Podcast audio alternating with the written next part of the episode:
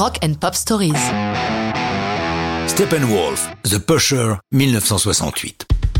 Je vous ai déjà parlé ici du loup des steppes et de Born to be Wild, leur hit aussi immortel qu'indémodable. Ils n'ont pas fait que ça.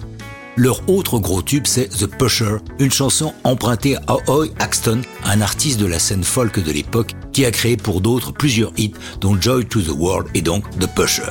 Joy to the World avait été proposé à Steppenwolf, qui l'a refusé. Ce qui n'est guère surprenant de la part des créateurs de Born to be Wild. Ça ne cadre pas. John Kay, l'âme du groupe, nous raconte comment il a découvert The Pusher. Après avoir zoné à Toronto et à New York durant l'été 64, j'étais parti à Los Angeles. Je traînais autour des endroits où la musique se faisait, comme le Ash Grove et le Troubadour, pour approcher ceux qui jouaient là, pour apprendre des professionnels. L'un d'entre eux était Hoy Axton. J'aimais son style, sa guitare bluesy et sa voix puissante. Il écrivait de bonnes chansons, et l'une d'entre elles était The Pusher qui faisait un carton à chaque fois qu'il la jouait. C'était une chanson simple, sur trois accords, et je l'ai apprise. Quand je suis remonté en stop vers Toronto, ma guitare sur l'épaule, The Pusher était désormais inscrite à mon répertoire solo.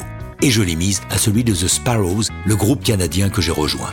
Lorsque les Sparrows sont allés à New York puis à Los Angeles, le groupe a splitté et c'est sur ses cendres que j'ai construit Steppenwolf.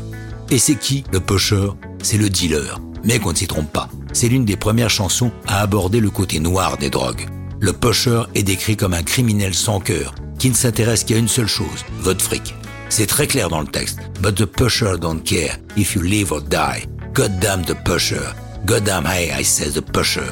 À noter qu'il est osé d'employer dans une chanson God damn, bon Dieu, dans la très religieuse Amérique. C'est même la première fois avec cette chanson. La version très rock que nous connaissons naît un peu par hasard. Le groupe doit jouer à l'Avalon Ballroom, mais l'avion qui amène John Kay et Jerry Edmonton est en retard.